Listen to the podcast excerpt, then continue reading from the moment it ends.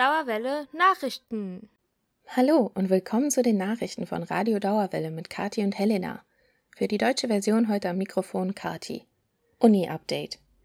Die Goethe-Universität hat weitere Informationen über das Studieren während der Corona-Krise veröffentlicht. Obwohl Präsenzveranstaltungen mittlerweile erlaubt sind, soll die Lehre weiter virtuell stattfinden. Diese virtuelle Lehre könnte bis ins Wintersemester hineinreichen.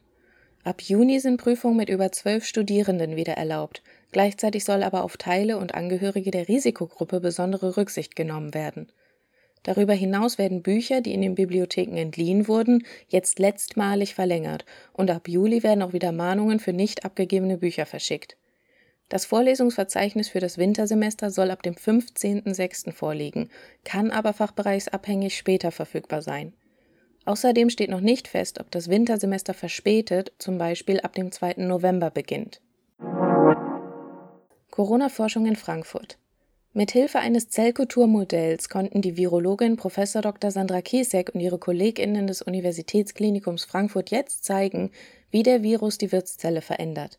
Bereits Ende März wurden ihnen Mittel aus dem Johanna Quandt Jubiläumsfonds für die Forschung an einem Medikament gegen Covid-19 zur Verfügung gestellt.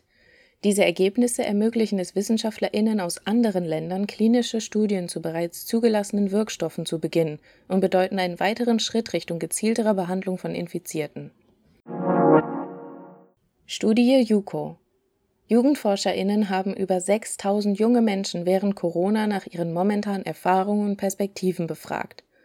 Laut der Studie JUCO fühlen sich die 15- bis 30-Jährigen demnach mit ihrem neuen Lebensalltag und ihren Sorgen nicht wahrgenommen und haben das Gefühl, dass ihre Anliegen nicht gehört werden. Die Teilnehmenden scheinen den Eindruck zu haben, dass momentan nur die älteren Erwachsenen entscheiden würden, wie der Alltag zu gestalten ist.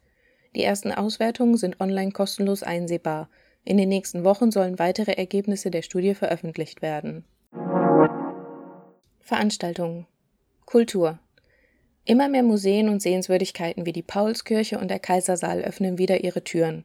Für genaue Informationen, ob ein bestimmter Veranstaltungsort wieder besucht werden kann, lohnt sich ein Blick auf ihre Websites oder Facebook-Seiten.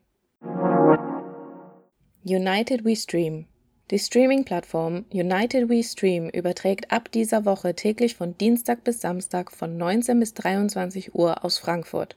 Das Programm umfasst DJ-Sets und Konzerte sowie Lesungen, Interviews und Aufführungen und sammelt dabei Spenden für die Veranstaltungsorte.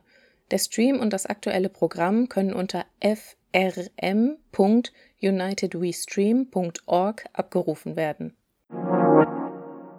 Nippon Connection Trotz Corona findet dieses Jahr die 20. Ausgabe des japanischen Filmfestivals Nippon Connection statt.